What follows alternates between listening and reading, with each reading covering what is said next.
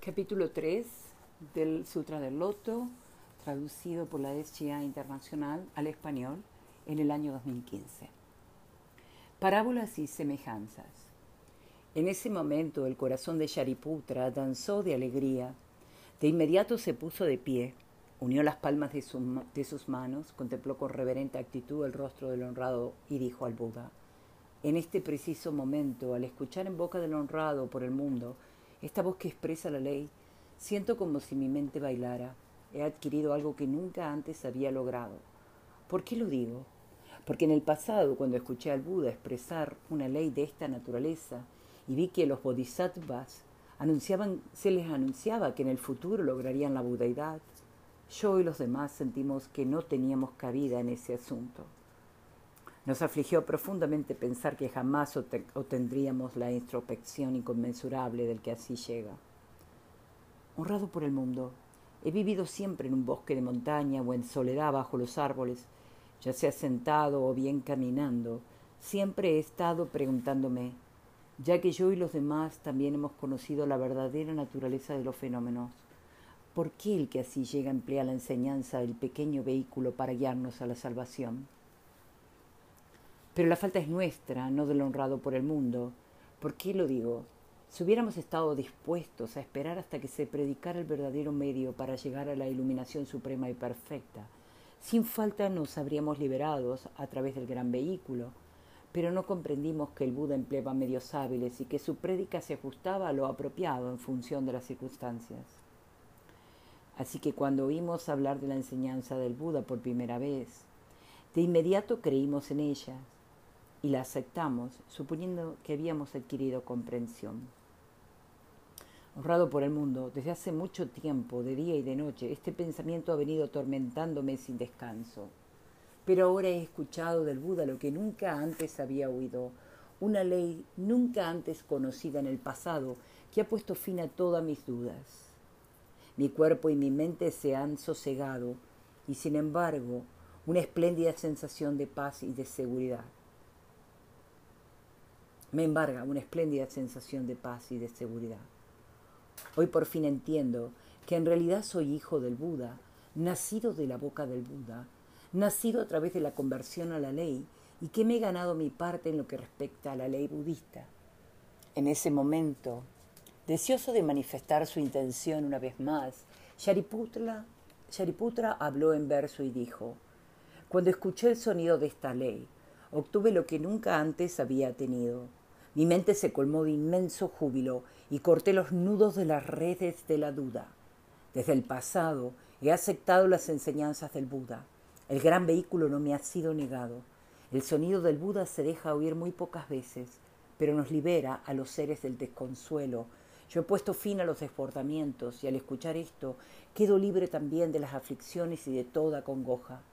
He vivido en valles de montañas o bajo los árboles del bosque, sentado o caminando, siempre he cavilado sobre este asunto que tanto me agobiaba. ¿Por qué he sido engañado? me decía. Yo y los otros también somos hijos del Buda. Todo, todos hemos entrado por igual en la ley sin desbordamientos, pero en los tiempos venideros nunca podremos exponer el camino insuperable. Nunca podremos adquirir el cuerpo dorado, los treinta y dos rasgos, los diez poderes y las diversas emancipaciones, aunque todos compartamos una sola ley por igual. Y habremos perdido méritos, tales como, los 18, como las dieciocho propiedades sin divisa y las ochenta clases de características espléndidas. Y así paseaba en soledad, cuando vi en medio de la gran asamblea al Buda, cuya reputación se extendía a las diez direcciones, impartiendo beneficio a los seres humanos a lo largo y a lo ancho, y pensé, me encuentro privado de tales beneficios. ¿Hasta qué punto he sido engañado? Constantemente, día y noche, cada vez que ponderaba esta cuestión, quería preguntar al honrado por el mundo si había sido despojado de todo eso o no. A cada instante, cuando veía al honrado por el mundo elogiar a los bodhisattvas, día y noche cavilaba sobre este asunto. Pero ahora que escucho la voz del Buda, veo que predica la difícil ley libre de desbordamientos, de acuerdo con lo apropiado, y guía a las personas al lugar de la iluminación. Antes me aferraba a ideas erróneas y actuaba como maestro de brahmanes, pero honrado por el mundo, consciente de lo que había en mi mente, erradicó mis errores y predicó el nirvana. Quedé liberado de todos mis yerros y pude comprender la ley de la vacuidad. En ese momento mi mente me dijo que había llegado al nivel de la extinción, pero ahora comprendo que esa no era una extinción verdadera. Cuando llegue mi momento de ser un Buda, poseeré en su totalidad los treinta y dos rasgos y harán ante mí gestos de reverencia los seres humanos y celestiales, los muchos yaska, los dragones y otras criaturas. Cuando llegue ese momento podré decir que al fin todo ha sido erradicado sin dejar remanentes. En medio de la gran asamblea, el Buda declaró que yo llegaría a ser un Buda. Cuando escuchó el sonido de esta ley, desaparecieron mis dudas y remordimientos. Al principio, cuando escuché predicar al Buda, mi mente se llenó de azonamiento y de dudas. ¿No será esto un demonio que finge ser el Buda e intenta confundir y perturbar, y perturbar mi mente? pensé. Pero el Buda empleó diversas causas, semejanzas y parábolas, todas expuestas con elocuencia, y su mente fue serena como el mar. Por eso al escucharlo, me liberé de las redes de la duda. El Buda dijo que en épocas anteriores, los incontables Buda que habían pasado a la extinción, habían habitado y reposado en los medios hábiles, y todos habían predicado esta ley por igual. Los Budas del presente y del futuro, en número incalculable, también expondrán esta misma ley, valiéndose de los medios hábiles. Del mismo modo, el actual honrado por el mundo, habiendo nacido y luego tomado distancia de su hogar, adquirió el camino e hizo girar la rueda de la ley, y también él utilizó eficaces medios para predicar. El honrado por el mundo predica el camino verdadero. Papillas nunca lo haría. Por eso sé con certeza que este no es un demonio que finge ser el Buda, porque caí en las redes en las redes de la duda, supuse que esto sería una función diabólica, pero ahora que escucho el sonido del Buda, suave y cordial, profundo, potente, maravilloso y sutilísimo, mientras él expone y predica la ley pura, mi mente se inunda de gran alborozo. Mis dudas y remordimientos terminan para siempre, y ahora viviré y descansaré en la verdadera sabiduría. Estoy seguro de que llegaré a ser un Buda, venerado por los seres humanos y celestiales. Haré girar la rueda de la ley insuperable, y enseñaré y convertiré a los bodhisattvas. En ese momento, el Buda dijo a Shariputra, Ahora en medio de esta gran asamblea de seres humanos y celestiales, de sharamanas, brahmanes y otros seres, digo lo siguiente. En el pasado, bajo la guía de veinte mil millones de Budas, en bien del camino insuperable, te enseñé y convertí en forma incesante. A lo largo de la extensa noche me seguiste y aceptaste mi instrucción y como usé medios hábiles para guiarte y conducirte, naciste en el seno de mi ley. Shariputra, en el pasado te enseñé a aspirar al camino del Buda y a jurar que accederías a él. Pero ahora has olvidado todo eso y en cambio crees haber logrado ya la extinción. Como quiero que recuerdes y tengas presente el camino que originariamente juraste seguir, en bien de los que escuchan las voces Estoy predicando este sutra del gran vehículo llamado Loto de la Ley Prodigiosa, una enseñanza para instruir a los bodhisattvas custodiada y conservada en la memoria por los budas. Shariputra, en las épocas futuras, cuando hayan transcurrido calpas incontables, ilimitados, inconcebibles, harás ofrendas a miles, decenas de miles, millones de budas y honrarás y mantendrás las enseñanzas correctas. Cumplirás cada aspecto del camino del Bodhisattva y podrás llegar a ser un Buda llamado el que así llega fulgor, fulgor de flor, digno de ofrendas, de conocimiento recto y universal, de perfecta claridad y conducta, bien encaminado, conocedor del mundo, sabio sin parangón, mentor de la gente, maestro de seres humanos y celestiales, Buda honrado por el mundo. Tu reino se llamará Inmaculado la tierra será llana y suave, pura y bellamente adornada, pacífica, abundante y feliz. Allí prosperarán los seres humanos y los seres celestiales. El suelo será de lapislázuli, unido por rutas trazadas en las ocho direcciones, y habrá cordeles de oro delimitando sus fronteras. A la vera de los caminos crecerán filas de árboles cuajados de tesoros de las siete clases, que darán flor y fruto en forma constante y el que así llega a fulgor de flor, empleará los tres vehículos para enseñar y convertir a los seres vivos. Shariputra, cuando aparezca este Buda, Aunque no sea una época corrupta a causa de su juramento original, él predicará la ley empleando los tres vehículos. Su calpa se conocerá como adornado de grandes tesoros. ¿Por qué se lo llamará así? Porque en esa tierra a los bodhisattvas se los considerará grandes tesoros. Allí habrá bodhisattvas en cantidad incalculable, ilimitada, inconcebible, más allá de toda posibilidad de cálculo de semejanzas y parábolas. No hay forma de conjeturar cuántos sin emplear el poder de la sabiduría del Buda. Cada vez que estos bodhisattvas deseen caminar hacia cualquier sitio, sus pies se transportarán sostenidos por flores de piedras preciosas y no habrán concebido el deseo de lograr la iluminación en épocas recientes. Antes bien, habrán pasado un largo tiempo plantando raíces de virtud, bajo la guía de incontables cientos, miles, decenas de miles, millones de Buda. Habrán llevado a cabo sus prácticas de Brahma en forma intachable y habrán sido felicitados por los Budas en forma permanente. Habrán cultivado la sabiduría del Buda cada instante para adquirir grandes poderes trascendentales y entender cabalmente las puertas que abren todas las doctrinas. Serán rectos e íntegros, y en ellos no habrá hipocresía. Tendrán firme intención y firme pensamientos. Así serán los bodhisattvas que abundarán en esa tierra. Shariputra, la vida del Buda fulgor de flor durará doce calpas menores sin contar el tiempo de su existencia anterior como príncipe antes de llegar a ser un Buda. La vida de los habitantes de su tierra se extenderá durante ocho calpas menores. Cuando el que así llega, fulgor de flor, haya vivido doce calpas menores, profetizará que el bodhisattva firme y pleno logrará la iluminación suprema y perfecta. Anunciará a los monjes, este bodhisattva firme y pleno será el próximo en llegar a ser un Buda. Se lo conocerá como pies de flores que caminan a salvo. Taagata, Ara, Samyat Sambuda, y su tierra de Buda será como la mía. Chariputra, cuando el Buda fulgor de flor haya pasado la extinción, la era de la ley correcta durará 32 kalpas menores y la era de la falsa ley durará otros 32 kalpas menores.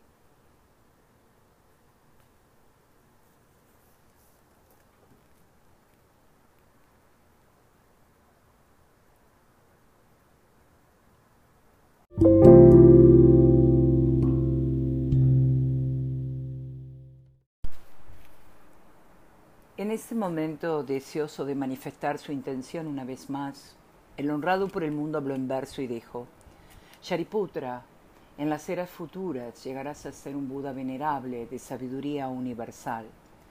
Te llamarás fulgor de flor y salvarás a multitudes incalculables. Harás ofrendas a infinidad de Budas, poseerás todas las prácticas de Bodhisattva, los diez poderes y otros beneficios, y alcanzarás el camino insuperable. Cuando hayan pasado incontables calpas, tu calpa se llamará adornado de grandes tesoros. Tu mundo, inmaculado de nombre, será puro, sin fallas ni impurezas. Tu tierra de lapislázuli, surcada por rutas delimitadas por cuerdas de oro, tendrá árboles cuajados de siete clases de joyas y de profusos colores que darán constantemente flores y frutos. Los bodhisattvas de ese mundo siempre tendrán firme intención y firmes pensamientos. Cada uno estará dotado de paramitas y de poderes trascendentales y a las órdenes de Budas incontables estudiarán con diligencia el camino del Bodhisattva. De este modo, convertirá a estos grandes hombres, el Buda fulgor de flor, un Buda que en su temprana vida de príncipe abandonará su país y su gloria secular y en su encarnación final dejará su familia y adquirirá el camino del Buda. La vida del Buda fulgor de flor durará doce calpas menores en el mundo, y los numerosos habitantes de su tierra vivirán durante ocho calpas menores. Cuando este Buda haya pasado a la extinción, la ley correcta perdurará en el mundo durante treinta y dos calpas menores y salvará a los seres vivos por doquier y cuando la ley correcta se haya extinguido, la ley falsa prevalecerá otros 32 calpas menores. Las reliquias del Buda circularán extensamente y en todas partes serán honradas con las ofrendas de seres humanos y de seres celestiales. Todos los actos del Buda fulgor de flor serán tal como he expresado. Este ser supremo y sin par, el más digno y honorable de los seres con dos piernas, no es otro que tú, y por eso debes regocijarte y sentirte afortunado. En ese momento, cuando las cuatro clases de creyentes, es decir, los monjes, monjas, laicos y laicas, y los seres celestiales, dragones, yakskas, gandharvas, asuras, garudas, kinmaras, mauragas y otras criaturas de la gran asamblea, vieron que el Buda profetizaba a Yariputra que éste lograría la iluminación suprema y perfecta. Sus corazones se colmaron de alegría indescriptible todos bailaron sin cesar. Cada uno se quitó la parte superior de la túnica que llevaba puesta y la obsequió al Buda como ofrenda. El rey celestial Chakra, el rey de Brahma y los incontables hijos de los dioses, asimismo, tomaron sus espléndidas túnicas celestiales y la ofrendaron al Buda junto con flores celestiales de Mandaraba y flores de Gran Mandaraba. Y las túnicas celestiales que habían diseminado permanecieron suspendidas en el aire girando alrededor de sí mismas. En mitad del aire las criaturas celestiales interpretaron música de cien, mil, diez mil clases distintas, todas al unísono, mientras una infinidad de flores caía desde el firmamento.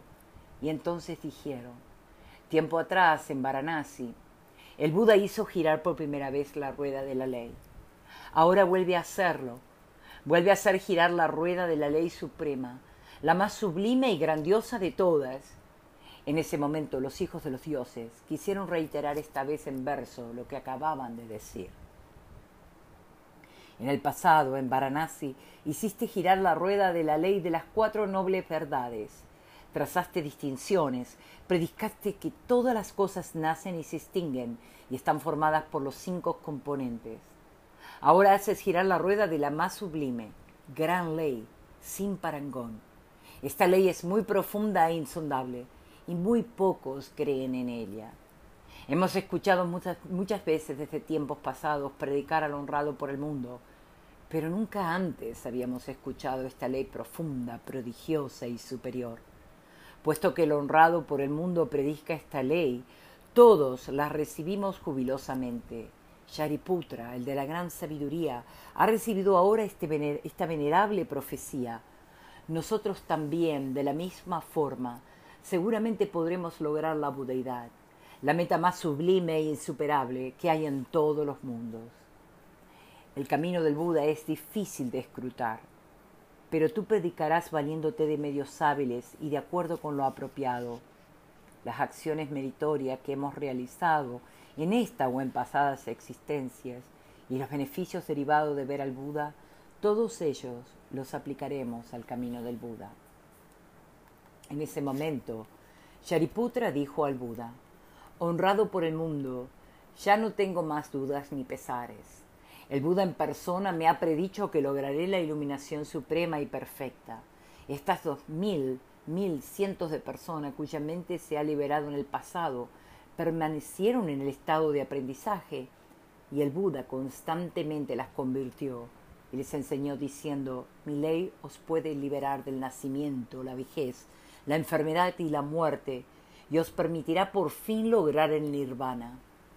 Cada una de estas personas, algunas de las cuales todavía estaban aprendiendo y otras ya habían finalizado su aprendizaje, creían que como se habían despojado de sus ideas sobre el yo y de sus ideas sobre la existencia y la no existencia, ya habían alcanzado el nirvana.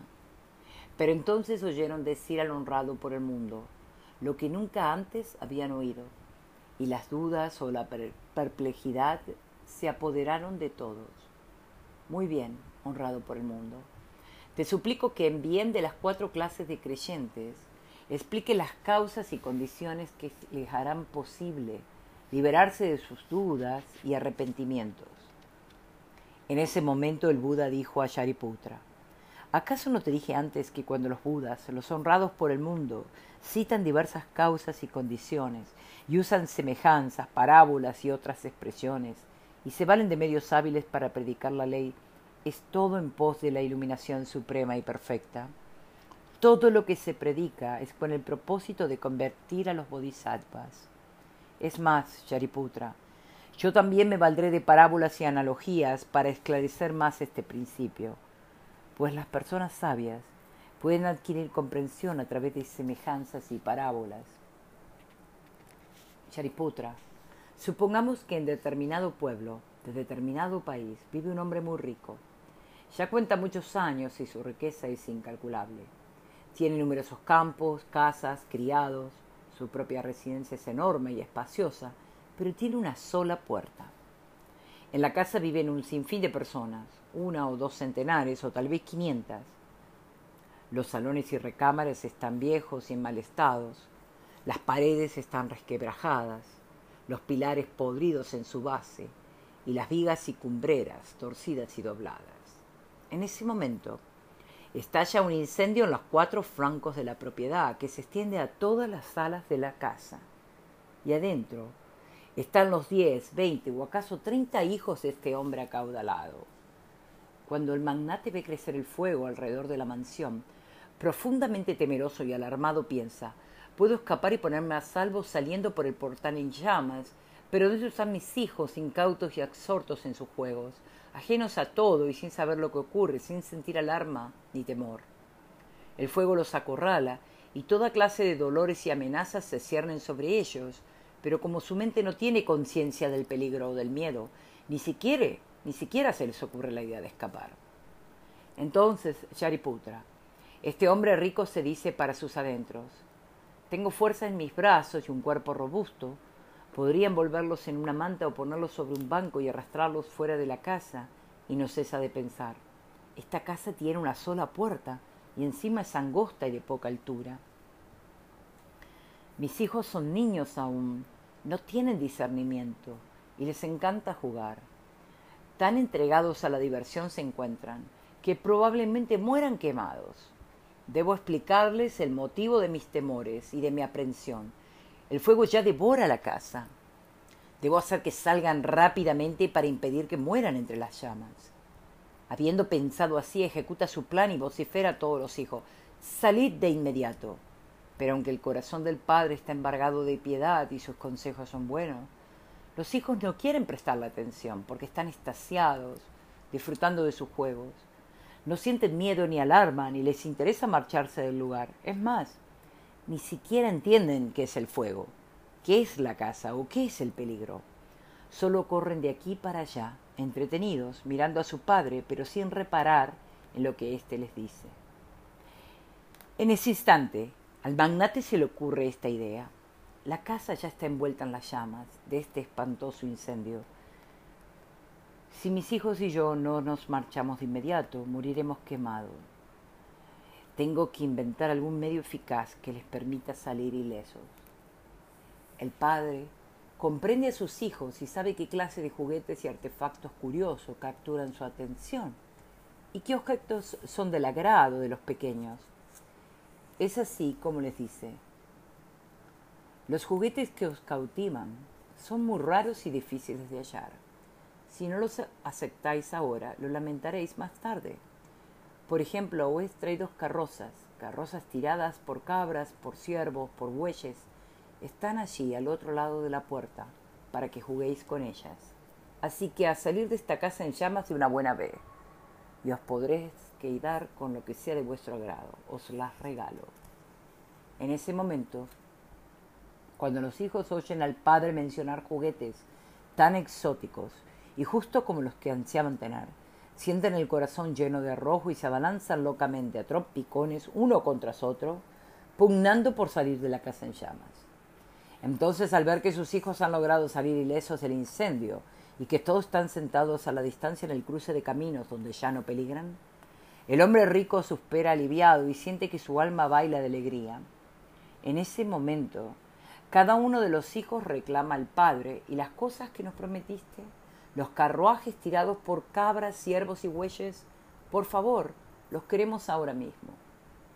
Shariputra, en ese momento, el acaudalado señor da a cada uno de sus hijos una gran carroza, todas del mismo tamaño y de la misma calidad. Son vehículos altos, espaciosos, tachonados de piedras preciosas y protegidos por pasamanos de los cuales penden campanillas.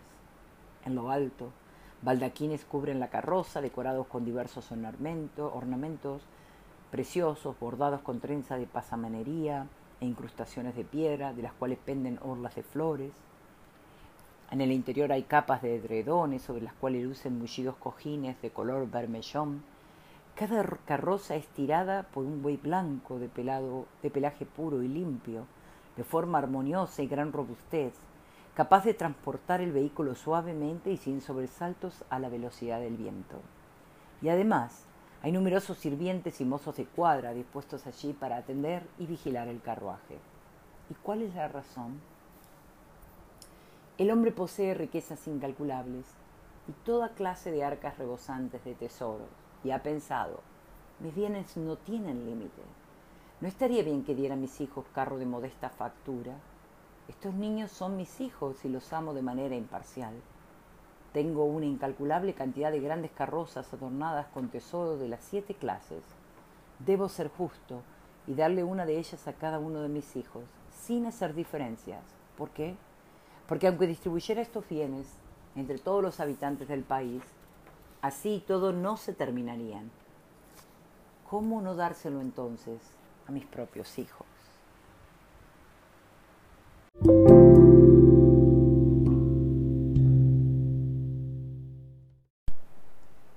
En ese momento, los niños se suben a sus grandes carruajes, obtienen algo que jamás habían tenido hasta entonces, algo que en principio ni siquiera habían imaginado alcanzar.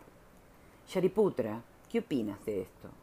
Cuando este hombre acaudalado reparte imparcialmente a sus hijos estas grandes carrozas tachonadas de gemas extraordinarias, ¿se puede decir que ha actuado con falsedad? No, honrado por el mundo, dice Shariputra. El hombre rico consigue que sus hijos escapen del peligro del fuego y conserven la vida. No comete falsedad alguna. ¿Por qué lo digo? porque al preservar su vida los pequeños ya han obtenido el juguete más valioso, y mucho más habiendo sido rescatados a través de un hábil medio, de una casa en llamas. Honrado por el mundo, aunque el hombre rico no les hubiera dado ni el más pequeño carruaje, así todo no sería culpable de haber actuado falsamente. ¿Por qué? Porque este hombre rico había decidido antes que utilizaría un medio hábil para hacer que sus hijos pudieran escapar. Emplear un recurso de esta clase no es un acto de falsedad, cuanto menos lo será entonces, si el hombre sabe que su riqueza es incalculable y su intención es enriquecer y beneficiar a sus hijos dándole a cada uno una gran carroza. Muy bien, muy bien, dice el Buda a Shariputra. Es tal como has dicho. Y Shariputra, el que así llega, también actúa así. Es como un padre para la humanidad. Sus miedos, preocupaciones y ansiedades, su ignorancia y sus errores de comprensión han cesado de existir largo tiempo atrás sin dejar remanentes. Ha podido adquirir, en forma plena y cabal, infinito poder, introspección y ausencia de temor. Ha podido obtener grandes poderes sobrenaturales y el poder de la sabiduría. Está dotado de los paramitas de los medios hábiles y de la sabiduría. Su inmenso amor compasivo y su gran piedad son constantes e inquebrantables en toda ocasión va a buscar lo bueno y lo que beneficia a todos. Ha nacido la casa en llamas, vieja y podrida, que son los tres mundos, para salvar a los seres vivos del fuego del nacimiento, la vejez, la enfermedad y la muerte, las preocupaciones, el sufrimiento, la estupidez, el error de comprensión y los tres venenos, para enseñarles y convertirlos y permitirles adquirir la iluminación suprema y perfecta. Ve languidecer a los seres vivos, consumidos por el nacimiento, la vejez, la enfermedad y la muerte, las inquietudes y el sufrimiento, y los ve afrontar toda suerte de dolores causados por los cinco deseos y por el ansia de riquezas y de provecho. Y debido a su codicia y a su apego y a su afán, sobrellevan numerosos dolores en su existencia actual, y luego se exponen al dolor de renacer en el infierno o como animales o espíritus hambrientos aun cuando renazcan en el estado de los seres celestiales o en el de los seres humanos, sufren el padecimiento de la pobreza y la necesidad, el dolor de alejarse de sus seres queridos, la aflicción de encontrarse con los que detestan y todas las diversas clases de pesares. Y sin embargo, hundidos en esta aflicción, los seres gozan y se divierten sin tomar conciencia, sin saber sin sentir alarma ni temor. No conocen la aprensión ni, intentan escapar.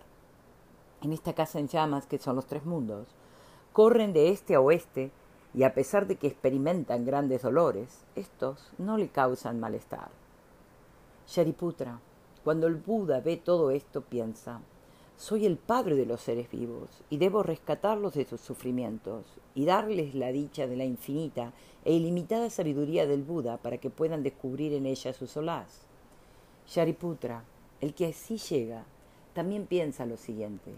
Si empleo solamente los poderes sobrenaturales y el poder de la sabiduría, si dejo a un lado los medios hábiles y en bien de los seres vivos ensalzo la introspección del que así llega, sus poderes y su ausencia de temor, los seres no podrán salvarse. ¿Por qué? Porque estos seres vivos no han escapado todavía del nacimiento, la vejez, la enfermedad y la muerte, de las preocupaciones y los sufrimientos, y están consumidos por el fuego de esta casa en llama, que son los tres mundos. ¿Cómo podrían ser capaces entonces de entender la sabiduría del Buda? Sheriputra, este hombre rico, tiene fuerza en los brazos y un cuerpo robusto, pero no se vale de ellos. En cambio, utiliza un medio eficaz, sabiamente concebido, y así puede rescatar a sus hijos del peligro de la casa en llamas. Después entonces les da a cada uno de ellos un gran carruaje adornado con gemas exóticas, y lo mismo hace el que así llega. Aunque posee poder y ausencia de temor, no recurre a ellos. Tan solo emplea sabiduría y medios hábiles para rescatar a los seres de la casa en llamas, que son los tres mundos, y exponerlo hacia los tres vehículos, el vehículo de los que escuchan la voz, el de los Pratyaka Budas y el del Buda. Les dice, no os deis por satisfechos con permanecer en esta casa en llamas que son los tres mundos. No codicéis, codiciéis sus burdos y toscos sonidos, formas, aromas, sabores y sensaciones. Si os apegáis a ellos y aprendéis a amarlos, moriréis quemados. Debéis salir de estos tres mundos de inmediato para poder adquirir los tres vehículos, el vehículo de los que escuchan, la voz, de los, los de los y del Buda. Os prometo que, los, que lo conseguiréis y esta promesa jamás resultará falsa. Solo debéis dedicaros con esfuerzo diligente. El que así llega emplea estos medios hábiles para incitar a los seres a ponerse en acción. Y les dice, debéis entender que estas doctrinas de los tres vehículos son elogiadas por los venerables. Ellas son libres, no ofrecen enredos, y no dejan nada más por buscar o de lo cual depender. Subid a estos tres vehículos y con órganos sensoriales libres de desbordamientos, poderes, conciencia, camino, meditación, emancipación y samadhis, disfrutaréis y obtendréis el deleite de una paz y una seguridad inmensurable. Chariputra, a los seres vivos de naturaleza interiormente sabia que escuchan la ley en boca del Buda, enlorrado por el mundo, creen en ella y la aceptan y consagran un diligente esfuerzo con el deseo de escapar rápidamente de los tres mundos y de buscar adquirir el nirvana.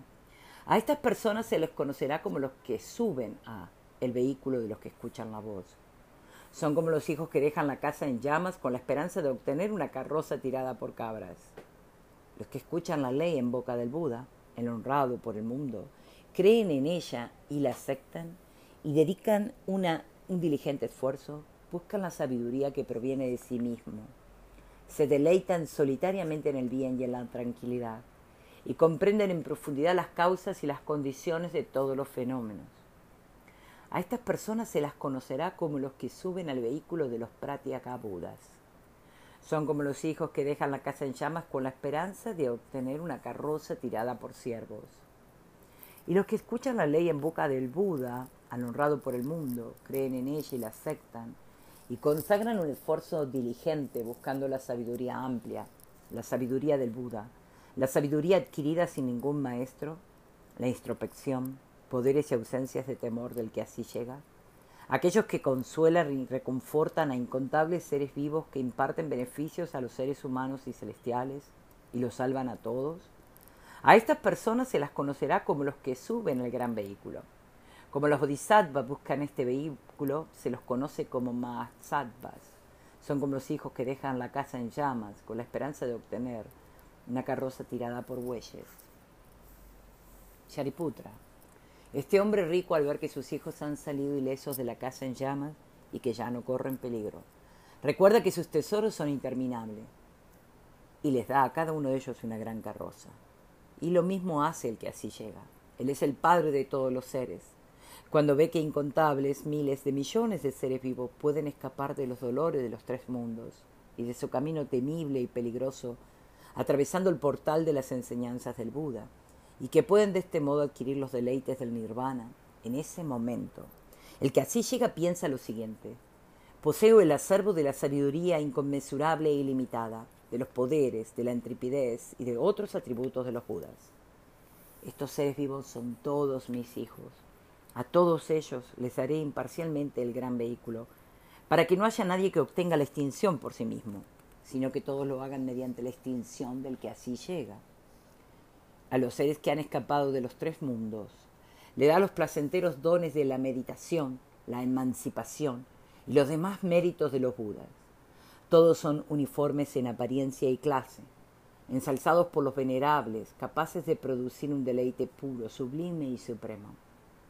Shariputra, ese hombre rico primero, se vale de tres clases de carruajes para convencer a sus hijos. Pero luego les da a todos una misma carroza adornada de gemas, la más segura y cómoda. Pese a ello, el acaudalado señor no es culpable de falsía. El que así llega hace lo mismo y no actúa con falsedad. Primero predica los tres vehículos para atraer y guiar a los seres vivos, pero luego utiliza solo el gran vehículo para salvarlos. ¿Por qué? El que así llega posee el acervo de la sabiduría inconmensurable, de los poderes, de la ausencia de temor y de todos los otros atributos.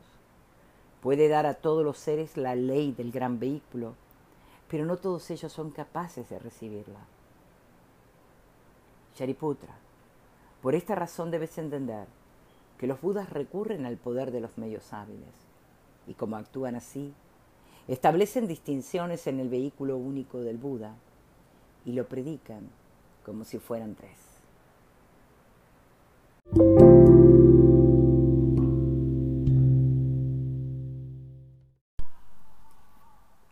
El Buda, deseoso de manifestar su intención una vez más, habló en verso y dijo, Supongo que hay un hombre rico, dueño de una gran mansión. Es una casa sumamente vieja, ruinosa y en estado de deterioro. Tiene altos salones, pero peligrosos de habitar. Los pilates tienen las bases podridas, las vigas y columbreras se han doblado o torcido, y los escalones y cimientos están a punto de hundirse. Las paredes tienen grietas, fisuras y el yeso se ha descascarado. El tejado tiene agujeros y necesita reparación, y los bordes de los aleros se han desprendido. La cerca que lo rodea ha sido derribada o vencida, y en torno a la vivienda se apilan montañas de desperdicios. En la residencia viven unas 500 personas, por todas partes se escabullen búhos, lechuzas, águilas y halcones, cuervos, urracas, palomas y turcasas, lagartijas, serpientes, culebras, escorpiones, cien pies, miriápodos, salamandras, escarabajos, hay comadrejas, mapaches, lauchas y ratas, y hordas de maléficas criaturas. Fétidas lagunas de excremento se abren formando riachos de inmundicia de donde habitan escarabajos, estercoleros y otras criaturas.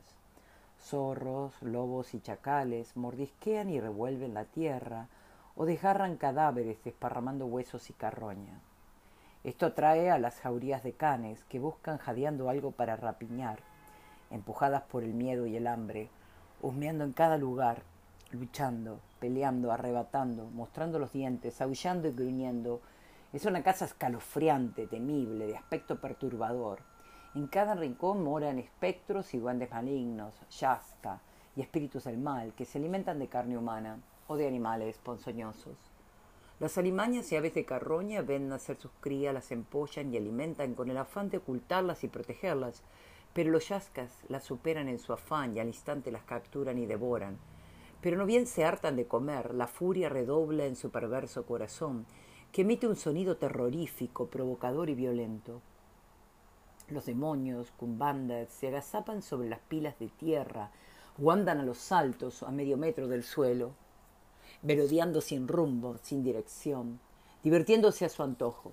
A veces aferran un perro con dos de sus patas y lo golpean hasta que deja de ladrar, o plantan sus garras en el cuello del animal, aterrorizándolo por pura diversión. También hay demonios de cuerpo largo y grande que viven en la casa, desnudos, negros y escuálidos, reclamando alimento a gritos, con voz atronadora y horrizona. Y hay otros demonios con gargantas como púas, algunos con cabezas de buey que consumen carne humana, y otros que se alimentan de, perros crueles y feroces, corren y se agazapan entre aullidos y gritos, con las greñas sucias y enmarañadas, asustados por el hambre y la sed. Los yacas y los espíritus hambrientos y las muchas alimañas y ave de carroña merodean hambrientas en cada rincón, activando por las ventanas. Así son los peligros de esta casa, poblada de amenazas y de terrores incalculables. La mansión vieja y en ruina pertenece a un hombre que ha partido no hace mucho tiempo y tampoco se ha ido muy lejos.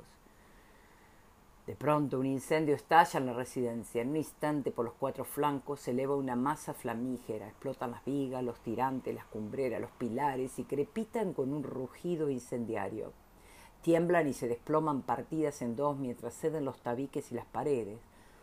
Los demonios y espíritus lanzan una muralla de aullidos y las águilas, halcones y otras aves y los demonios cumbandas se retuercen de espanto y de terror, sin saber por dónde huir.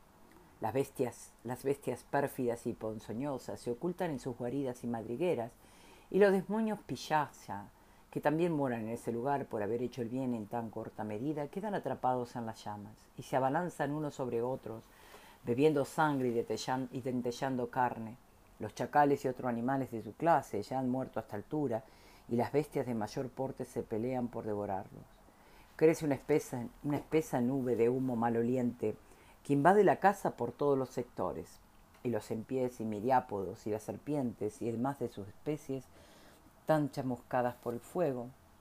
Algunas se escabullen de sus escondites tan solo para ser presa de los demonios cumbandas, que se arrojan sobre ellos y se los comen.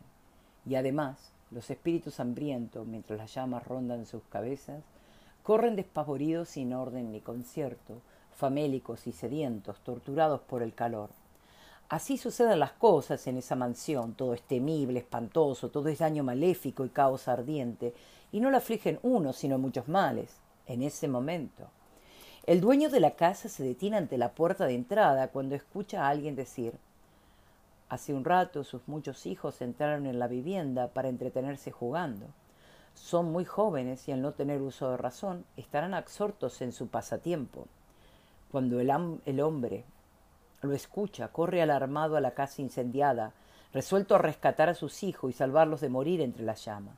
Les implora que los escuchen, les explica los muchos peligros y amenazas, les habla de los espíritus malignos, de las alimañas ponzoñosas, de las llamaradas que todo lo devoran, de la multitud de sufrimientos que sin cesar se batirá sobre ellos.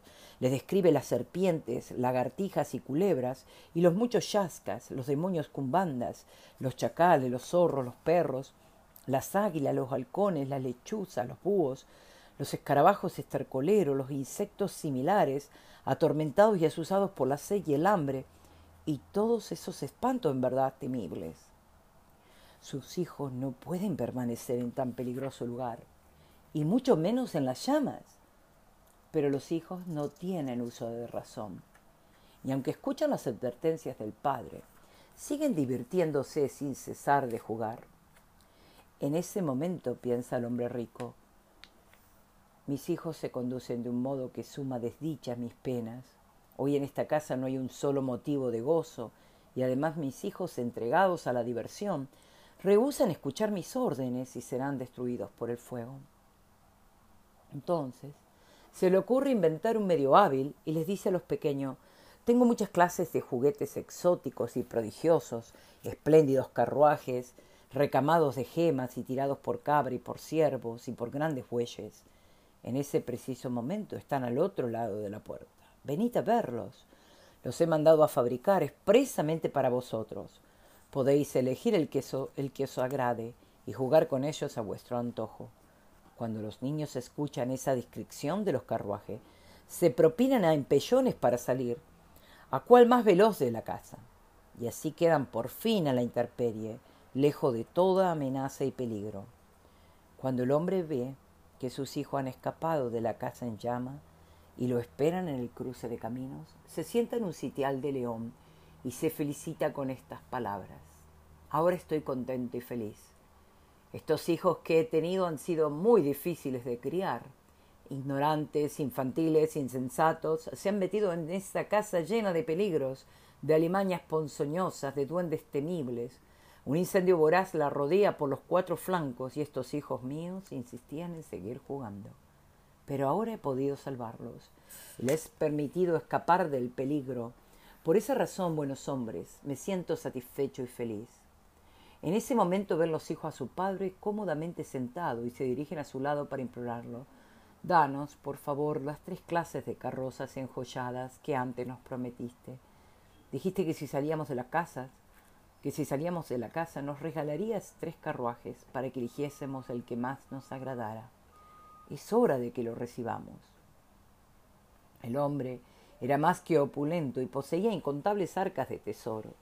Con oro, plata, lapislázuli, nácar, ágata y otros materiales de inmenso valor, construye grandes carrozas magníficamente adornadas y provistas con barandillas alrededor y campanas por los cuatro lados.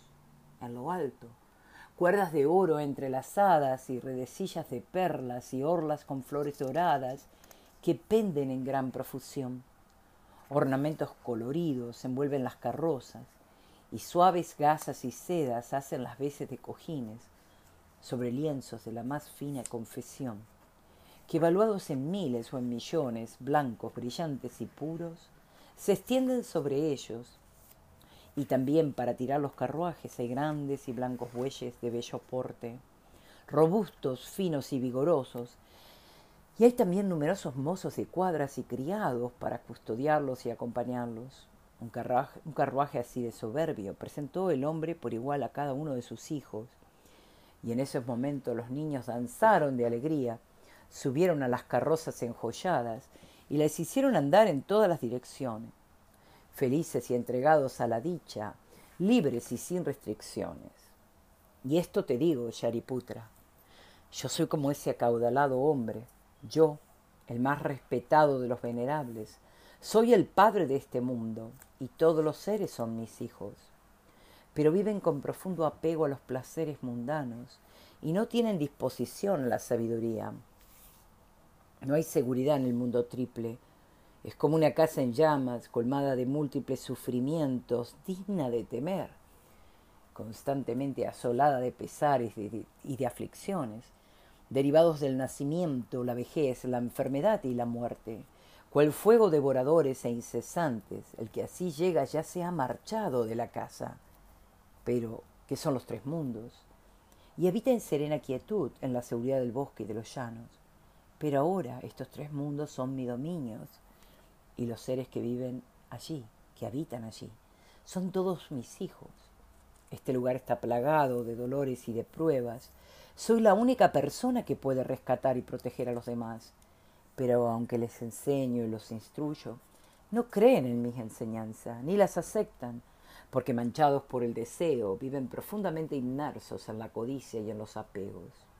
Así que recurro a medios hábiles y les describo tres vehículos para hacer que todos los seres vivos comprendan las aflicciones de los tres mundos. Y entonces me lanzo a exponer vías para que escapen del mundo. Si estos hijos míos se deciden, se hacerlo, pueden adquirir las tres comprensiones y los seis poderes trascendentales. Pueden llegar a ser los que toman conciencia de la causa, o bodhisattvas en el nivel del cual no hay retroceso. Y esto te digo, Shariputra, en bien de los seres vivos. Empleo estas semejanzas y parábolas para predicar el vehículo único del Buda. Si tú y los otros sois capaces de creer en mis palabras y de aceptarlas, con certeza, todos vosotros alcanzaréis el camino del Buda. Este vehículo es sutil, prodigioso, de pureza inmaculada, no tiene parangón en ninguno de los mundos. Como el Buda se deleita en él y lo aprueba, todos los seres vivos deben encensar este camino hacerle ofrendas y reverencia a infinidad de miles, de millones de poderes, emancipaciones, meditaciones, sabidurías y demás atributos del Buda. Pero si los hijos pueden obtener este vehículo, Él les permitirá, día y noche, durante calpas innumerables, hallar constante solaz, unirse a los bodhisattvas y a la multitud de los que escuchan la voz, para subirse a este carruaje alajado y avanzar directamente hacia el lugar de la iluminación. Por tales razones, aunque uno buscara con esmero en las diez direcciones, no encontraría otros vehículos, salvo cuando el Buda los predicara como medios hábiles. Y te digo, Shariputra, tú y los otros sois todos, todos mis hijos, y yo soy un padre para vosotros. Durante reiterados calpas, habéis ardido en las llamas de un sinfín de sufrimientos, pero yo os salvaré a todos y os haré escapar de los tres mundos. Aunque antes os había dicho que habías alcanzado la extinción, en realidad eso era solo el fin del nacimiento y la muerte, no la extinción verdadera. Ahora lo único que necesitáis es adquirir la sabiduría del Buda, que los bodhisattvas aquí presentes en esta asamblea, con un único pensamiento, escuchen la verdadera ley de los Budas. Aun cuando los Budas, los honrados por el mundo, recurren a medios hábiles, los seres vivos a quienes ellos convierten son todos bodhisattvas y a las personas de escaso saber, profundamente apegadas a la lujuria y al deseo, sabiendo que son así, el Buda les predica la regla del sufrimiento. Entonces los seres vivos se alegran cuando logran lo que nunca antes habían adquirido. La regla del sufrimiento que predica el Buda es veraz e invariable. Y para los seres vivos que no entienden la raíz del sufrimiento, profundamente apegados a las causas que los hacen sufrir, e incapaces de tomar distancias de ella ni un instante, sabiendo que son así, es el Buda el que emplea medios hábiles para predicar el camino. En cuanto a la causa de todo sufrimiento, sus raíces son la codicia y el deseo. Si se radican el deseo y la codicia, el sufrimiento no tendrá donde prosperar. Erradicar todos los sufrimientos es aquí la tercera regla. En bien de esta regla, la regla de la extinción, uno practica el camino. Y cuando suelta las ataduras del sufrimiento, a eso se le llama lograr la emancipación. ¿Por qué medio puede alguien, puede alguien lograr la emancipación? Separándose de la falsedad y de la ilusión. Solo a esto se le puede llamar emanciparse. Pero el que no haya podido realmente emanciparse del todo, el Buda le dirá que no ha logrado la extinción verdadera, porque las personas así no han entrado aún en el camino insuperable. Mi propósito no es tratar de guiarlos a la extinción. Soy el rey del Dharma, libre de hacer con la ley lo que yo desee. La razón por la cual aparezco en el mundo es llevar paz y seguridad a los seres, y esto te digo, Shariputra. Predico este, mi sello del Dharma, porque anhelo impartir beneficios al mundo no debéis transmitirlo en forma irreflexiva por donde quiera que deambuléis. Debéis saber que el que quiera escucharla responda con alegría y la acepte de buen grado, ha alcanzado el nivel del que no retrocede. El que crea y acepte la ley de este sutra es porque ya ha visto a los budas del pasado, le has dado ofrenda respetuosamente y ha escuchado esta ley. Si hay quien puede creer en lo que predicas, es porque me ha visto a mí y te ha visto a ti y a los otros monjes y a los bodhisattvas. Este sutra del loto es predicado para quienes tienen profunda sabiduría. Si lo escuchan personas de comprensión superficial, se sentirán confundidas y no entenderán. Y en lo que conciernen a lo que escuchan la voz y a los pratyeka budas, hay cosas en este sutra que superan sus poderes. Hasta tú, Shariputra, en lo que respecta a este sutra, solo has podido obtener el acceso a través de la fe. Cuanto más válido ha de ser esto en el caso de los demás discípulos que escuchan la voz. Si esos otros discípulos que escuchan la voz pueden abrazar este sutra, no es gracias a la sabiduría que poseen, sino que creen en las palabras del Buda. Asimismo, Shariputra, no prediques este sutra a personas holgazanas o arrogantes o engañadas por sus ideas sobre el yo. A los que tienen la, comprensión superficial de las personas comunes, hondamente apegada a los cinco deseos, no se lo prediques, pues no podrán comprenderlo. El que no tiene fe en este sutra y en cambio actúa contra él, inmediatamente destruirá todas las semillas que le permitirán ser un Buda en cualquier mundo. O tal vez lo rechace con el ceño fruncido y sienta dudas o perplejidad. Escucha y te diré la retribución que alguien así deberá enfrentar. Ya sea que el Buda se encuentre en el mundo o ya haya entrado en la extinción, si esta persona actuara contra un sutra como este, o si al ver a los que leen, recitan, copian y proclaman este sutra, los desprecia, odia, envidia o trata con rencor, la retribución que alguien así deberá enfrentar. Escucha, es lo que ahora te diré.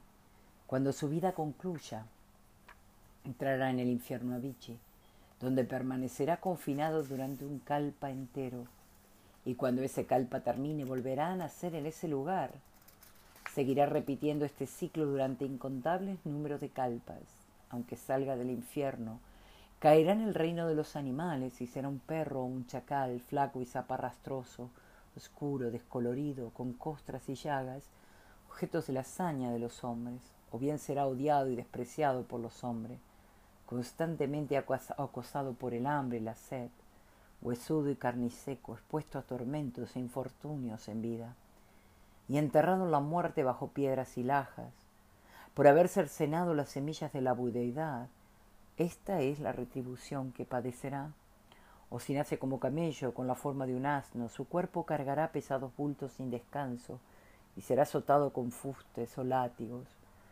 Su único pensamiento será el agua y el geno y no querrá saber de otras cosas por haber actuado contra este sutra.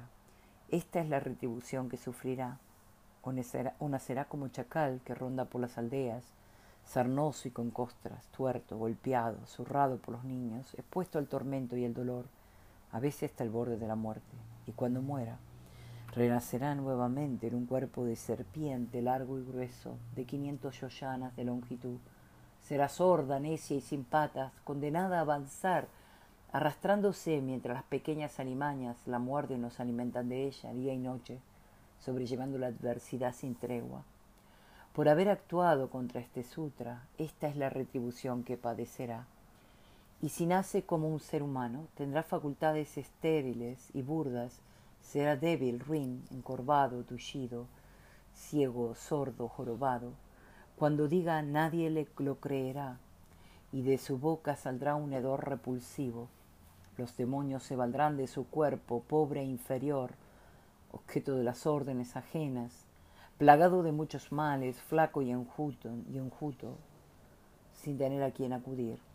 Aunque se acerque a los semejantes, los demás nunca lo tendrán en cuenta, aunque gane algo de inmediato lo perderá o lo olvidará, aunque practique el arte de la medicina, y con sus métodos logre curar la enfermedad de una persona, ésta contraerá otra afección y probablemente acabará muriendo. Y cuando él mismo enferme, nadie lo cuidará ni le dará tratamiento, y aunque tome un buen remedio, su condición empeorará. Cuando los demás cometan actos de traición, saqueo y robo, la culpa de tales faltas injustamente se abatirá sobre él una persona transgresora de esta clase jamás verá al Buda, al rey de los muchos venerables, predicar la ley, enseñar y convertir. Una persona transgresora de esta clase constantemente nacerá en medio de dificultades, alineada, sorda y de mente confusa, jamás escuchará la ley. Durante calpas incontables, numerosos como los granos de arenas del Gange, nacerá sordomudo, con las facultades disminuidas, constantemente habitarán el infierno, por el cual deambulará como si fuera un jardín, y los demás malos senderos de la existencia. Se sentirá como en su propio hogar, y adoptará las formas de camello, asno, cerdo y perro. Por haber actuado contra este sutra, esta es la retribución que sufrirá. Y si nace como ser humano será ciego, sordo y mudo. Su único adorno será la pobreza, la necesidad y la decadencia en todas sus formas, y llevará por todo atuendo escaras, llagas, úlceras, ampollas, diabetes y enfermedades de esta gravedad. Su cuerpo siempre apestará, mugriento e impuro. Profundamente apegado a las ideas sobre su yo, vivirá a merced de la ira y del odio, sentirá la fiebre de un deseo lujurioso y no rechazará ni a las bestias ni a las aves por haber actuado contra este sutra. Esta es la retribución que padecerá. Y te digo, Shariputra, si me pusiera a describir las retribuciones negativas que caen sobre las personas que actúan contra este sutra, tardaría un kalpa entero y así todo no, finalizaría nunca. Por este motivo expresamente te digo que no prediques este sutra a personas sin sabiduría, pero aquellos de lúcida capacidad, sabios y conscientes, de gran saber y de buena memoria, dispuestos a buscar el camino del Buda, a esas personas está bien que se lo prediques, y a los que han visto a cientos y miles y millones de Budas, y han plantado muchas buenas raíces y tienen una actitud firme de hondo compromiso. A esas personas está bien que se lo prediques. Y a los que son diligentes y cultivan a cada instante una actitud compasiva y no escatiman el cuerpo ni la vida, está bien que se lo prediques. Y a los que son respetuosos y reverentes y no se distraen en otra cosa, a quienes se apartan de la ignorancia general y se marchan a vivir solos entre ríos y montañas. A estas personas está bien que se lo prediques. Asimismo, Shariputra, si ves a una persona que expulsa a los malos amigos y se relaciona con buenas compañías, a alguien así está bien que se lo prediques. Si ves a un hijo del Buda que observa los preceptos limpio e intachable, como una gema pura y brillante en busca del sutra del gran vehículo, a alguien así está bien que se lo prediques. Y alguien sin ira, recto y de talante bondadoso, siempre apiadado de todos los seres, irreverente y respetuoso con los budas, a alguien así está bien que se lo prediques. Si ves a un hijo del Buda en medio de la gran asamblea y observas que con actitud pura emplea diversas causas y condiciones, semejanzas, parábolas y otras expresiones, para predicar la ley en forma libre e irrestricta. A alguien así está bien que se lo prediques. Si hay monjes que en bien de la sabiduría amplia buscan la ley en todas las direcciones, con receptividad y gratitud, y unen las palmas con el único deseo de aceptar y abrazar el sutra del gran vehículo y no aceptar una sola estrofa de los demás sutras, a esas personas está bien que se lo prediques. Y el que busca este sutra con corazón serio y sincero, como si buscara las reliquias del Buda, y al adquirirlo y aceptarlo con gratitud, no mostrara intención de ir en busca de otros sutras y no pensar en una sola vez en las enseñanzas no budistas. A alguien así está bien que se lo prediques. Y te digo, Shariputra, si describiera todas las características de los que buscan el camino del Buda, podría tardar un kalpa entero y no finalizaría jamás. Las personas de esta clase son capaces de creer y de entender. Por lo tanto, a ellas debes predicarles el Sutra del Loto de la ley prodigiosa.